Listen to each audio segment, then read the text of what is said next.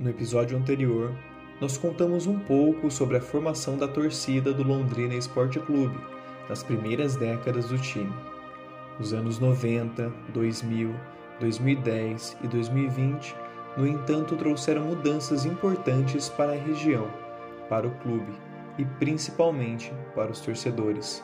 E é sobre isso que vamos falar agora, no segundo e último episódio do podcast No Mar Alviceleste. O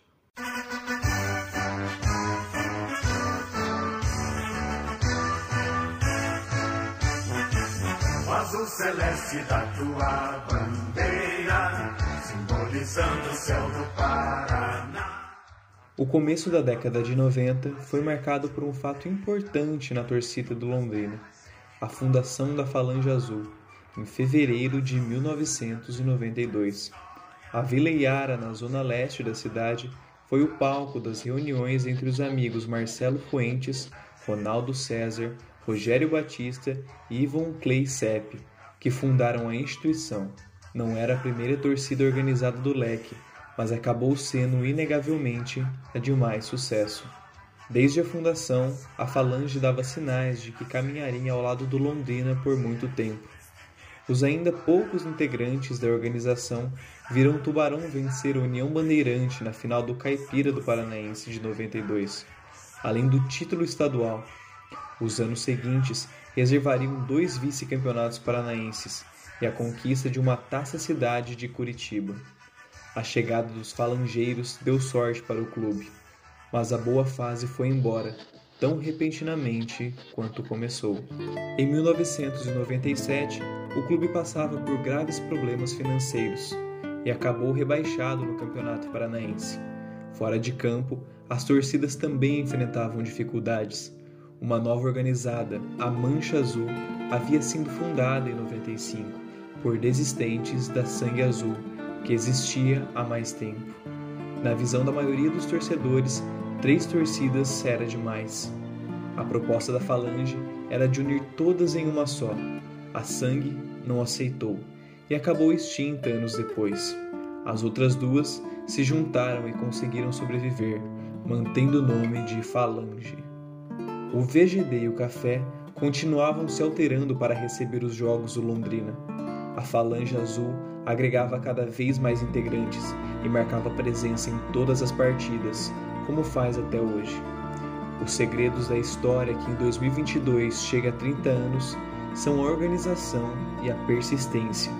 É o que afirma o vice-presidente da torcida, Carlos Lopes, o Carlão. É, o que leva o sucesso da Falange Azul, né? O fato da torcida já ter 30 anos aí nessa caminhada é a insistência, cara. Porque nem sempre foi fácil, nunca vai ser fácil. É, não tem muito apoio, né? Mas o apoio que tem, né? As pessoas que resolvem, né?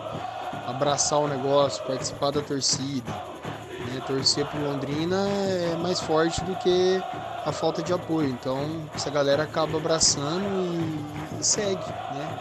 A torcida já tem 30 anos, mas nem sempre foram os mesmos que estiveram à frente, né? Você vai é, uma coisa que foi passando de geração em geração, né? A galera que fundou lá em 92, foi surgindo mais gente, enfim, a galera que foi que foi indo na sequência, né? Foi dando continuidade no trabalho, que é o seguinte, a gente tem toda uma organização, né? E isso certamente reflete nessa questão toda da gente sobreviver, da gente ter, é, de ser uma torcida, né? É, respeitada aí no Brasil todo e ter 30 anos, porque a gente sempre teve uma organização, a gente sempre foi organizado, né?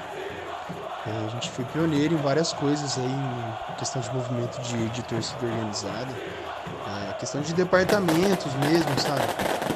A gente tem todo um estatuto, né? É uma, é uma associação, né, cara? Tem toda uma organização. Então a gente tem lá o departamento de material, tem esse departamento de secretaria, tem o departamento de loja, tem o departamento do patrimônio, do material né, que vai para estádio, tem bateria. É, e aí dentro de cada coisa tem um monte de outras coisas, é bar para cuidar, é a sede, manutenção da sede, é, enfim, todo o espaço, né? Então uma série de coisas, né? Para organizar as coisas, organizar eventos, organizar uma série de coisas aí, você precisa ter organização, né? Então a, a rotina mesmo do próprio estádio para fazer uma festa, né? Mais elaborada, onde você vai usar, por exemplo, às vezes até pirotecnia, tudo, tem todo um processo de compra. Diretoria de caravana, tem coisa de caravana para poder viajar, para você estar tá sempre presente nos jogos, né? É ofício. É, cara, eu, é muita coisa mesmo que, que acontece dentro de uma organização de uma torcida organizada. Então é muita gente envolvida, é muita gente trabalhando, é, as pessoas se dedicando. Então assim, o segredo aí, né, né do, do, sucesso aí é, é isso. Né? Quanto melhor você tiver tudo isso organizado, melhor você vai estar. Tá. Isso vai refletir também na arquibancada, entendeu? Para Carlão e a maioria dos falangeiros, a qualidade importa mais que a quantidade. Isso quer dizer que o mais relevante não é saber quantos torcedores estão na bancada, mas o quanto eles cantam e apoiam o time. Ainda assim, não dá para negar que os espaços vazios na arquibancada incomodam a vista. O Carlão, assim como Garcia e boa parte da cidade, concordam que um dos maiores problemas é um velho conhecido: a desleal concorrência dos times grandes, especialmente os paulistas. É desafiador, obviamente, porque o Londrina, embora né, hoje até seja o time da preferência de muitos dos londrinenses, nem sempre foi assim. Né? A gente tem um histórico aí de torcedores mais às vezes de times paulistas, né? É, do eixo aí Rio-São Paulo, do que propriamente pro time da cidade. E o maior desafio é esse, né? É você torcer pro time da sua cidade. Não deveria ser assim, né? Mas é assim que é, o desafio principal é esse. Esse problema remonta à época da formação de Londrina. Colonizada por ingleses, a região recebeu imigrantes de diversos lugares do Brasil e do mundo. Muitos vieram de São Paulo em busca das férteis terras vermelhas. O resultado foi o norte paranaense que mais se parece com uma continuação do interior de São Paulo, tanto nos costumes quanto nos sotaques e na preferência pelos clubes de futebol. Então, quando o Londrina Esporte Clube foi fundado em 1956, muitos não queriam abrir mão do time de fora para apoiar o novo clube da cidade. Outros, os chamados torcedores mistos, tentam até hoje conciliar as duas paixões. Com a globalização, a TV, a internet, os jogos dos times de outros estados e até países estão cada vez mais acessíveis. Fica difícil para o Londrina competir mas não impossível. Na verdade, o passado recente mostra que Londrina teve dias de mais prestígio junto à cidade, na não tão distante década de 2010. Após os turbulentos anos 2000, quando o leque quase caiu para a terceira divisão do Paranaense, os investidores da SM Sports chegaram com a promessa de salvar o clube. E salvaram. O Tubarão conquistou títulos, voltou à elite estadual e chegou à Série B do Brasileirão. A empolgação pelos primeiros anos da nova gestão causou uma febre alviceleste na cidade. No Paranaense de 2013, por exemplo, o Londrina teve média de mais de 8 mil torcedores por jogo. No ano do título estadual, 2014, foram cerca de 7.800. São bons números para um clube do interior do Brasil em um campeonato estadual. Nos anos seguintes, porém, as médias despencaram e ninguém sabe ao certo o motivo. Em 2018 e 2019, o Londrina levou pouco mais de 2.500 pessoas por partida ao estádio. Depois da pandemia, os números caíram ainda mais, para cerca de 1.500 torcedores. Ao mesmo tempo que tirou o clube do fundo do poço, a chegada do investidor Sérgio Malucelli é apontada por torcedores como uma das causas para o afastamento do londrinense. Alguns acreditam que o clube se vendeu e que os atuais gestores só pensam em usar Londrina para vender jogadores e fazer dinheiro. A política de ingressos, que atualmente trabalha com preços em torno de 40 reais pelo bilhete mais barato, também não agrada. Existem outras reclamações. Quem mora no centro, por exemplo, gostaria de voltar a ver os jogos no estádio do VGD, à exceção de algumas partidas em 2016, quando o estádio do Café passava por reformas. O Vitorino não recebe jogos do Leque desde 2009. A presidência do clube tinha planos de usar o estádio na temporada 2020, mas a pandemia interrompeu o projeto. A Falange Azul é uma das principais responsáveis por tentar transmitir todas essas demandas da torcida ao clube. A organização tem contato direto com a diretoria do Londrina e participa do conselho deliberativo do clube.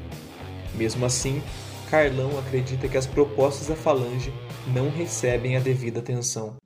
Com relação à atual diretoria, acho que não sei se vocês têm conhecimento, mas há uma divisão dentro do Londrina, né? Tem a diretoria executiva do clube, o conselho deliberativo e tudo mais, que a gente também faz parte, e tem a gestão, que é a SM Sports. O relacionamento a gente tenta manter um certo contato, manter um estar tá alinhado, ficar sempre à disposição para poder ajudar, porque é o nosso clube, a gente tem que fazer isso. É... A gente tem até uma certa abertura, né? Mas não tem acho que tanta efetividade. Muita coisa que a gente pensa, que a gente idealiza, a gente não consegue fazer porque o clube não ajuda, não tem apoio. O próprio clube às vezes nos boicota, né? Ah, infelizmente a realidade é essa. Aí eu tô falando de modo geral, não só a gestão, mas o clube também, enfim. É, nesse sentido aí é complicado. É uma coisa que varia muito, cara. Às vezes tá melhor, às vezes tá pior, às vezes não tem nada. Não tem assim um padrão, né? Nossa produção sentiu isso na pele. Tentamos falar com a diretoria do Londrina para entender a posição oficial do clube sobre o torcedor, a política de ingressos e as médias de público. Conseguimos um contato inicial. Chegamos a enviar um esboço das perguntas, mas infelizmente não tivemos mais respostas apesar da insistência. É claro que a falta de público não é um problema exclusivo do Londrina. Os times brasileiros, em geral, não conseguem lotar estádios da mesma forma que as equipes europeias fazem. E o principal motivo para o afastamento do torcedor, segundo a maior parte das pesquisas sobre o tema, é triste: a violência nos estádios. Felizmente, não parece ser o caso do Londrina. São raros os registros de brigas ou confusões generalizadas entre os torcedores na cidade. A maquiadora Luísa Nonino, de 24 anos, por exemplo, afirma que sempre se sentiu segura no estádio, mesmo em ambiente dominado por homens. E enquanto mulher, é, eu sempre me senti segura lá no estádio. É óbvio que assim, a gente sempre toma algumas precauções, como ir de calça, né, não, não ir de shorts, nada muito exposto, é, para não, não, né, não arriscar também, não que isso deveria interferir em alguma coisa, né, mas a gente acaba tendo essas precauções. Mas eu nunca tive problema nenhum também. E acredito, eu também nunca fiquei sabendo de algo que tenha acontecido. Mas a gente sempre presta atenção. Mesmo assim, a torcedora acabou se afastando um pouco dos jogos do clube de coração. Já faz algum tempo que eu não vou no jogo do Londrina, o último que eu fui foi em fevereiro. É, gostaria de mais vezes, mas às vezes os horários dos jogos me impedem. É, a falta de investimento no time também acaba deixando o torcedor sem vontade de assistir o Londrina jogar, né? O nível dos jogadores, é claro, influencia. O paradoxo do clube do interior é tentar montar um time forte para atrair o torcedor, enquanto precisa do torcedor para ter um time forte. Os motivos para a falta de público são tantos que a solução parece não ser nenhuma. De qualquer forma, não dá para negar que a história do Londrina até hoje se confunde com a história de seu povo e da própria cidade. Na verdade, se confunde com a história do Brasil e de um interior que luta para ser visto no cenário nacional. Ou talvez internacional, um dia, já que sonhar ainda é de graça. Enquanto isso, voltando à realidade, você ainda está lá, de pé, com o sol na cara, nas arquibancadas do estádio do café, Dessa vez, pode manter os olhos bem abertos. Vá para a arquibancada bem atrás do gol da curva, aquela parte onde não fica quase ninguém. Olhando para a direita, você enxerga aqueles, os torcedores da cadeira cativa. À esquerda, o pessoal da falange e os outros torcedores da arquibancada. À frente, o gramado, tantas vezes plantado, pisoteado, celebrado, criticado, cortado e plantado de novo. Ao fundo, você vê os prédios do centro, tampando as antigas plantações de café, que hoje certamente são de soja. Em 62 anos de existência do Londrina Sport Clube, muita coisa mudou no time, na cidade e no mundo. Possivelmente, muito ainda vai mudar, e não sabemos se é para melhor ou para pior. A certeza é que, enquanto uma pessoa subir aquela rampa com uma camisa azul e branca cobrindo a pele, o sentimento de todo um povo permanecerá firme.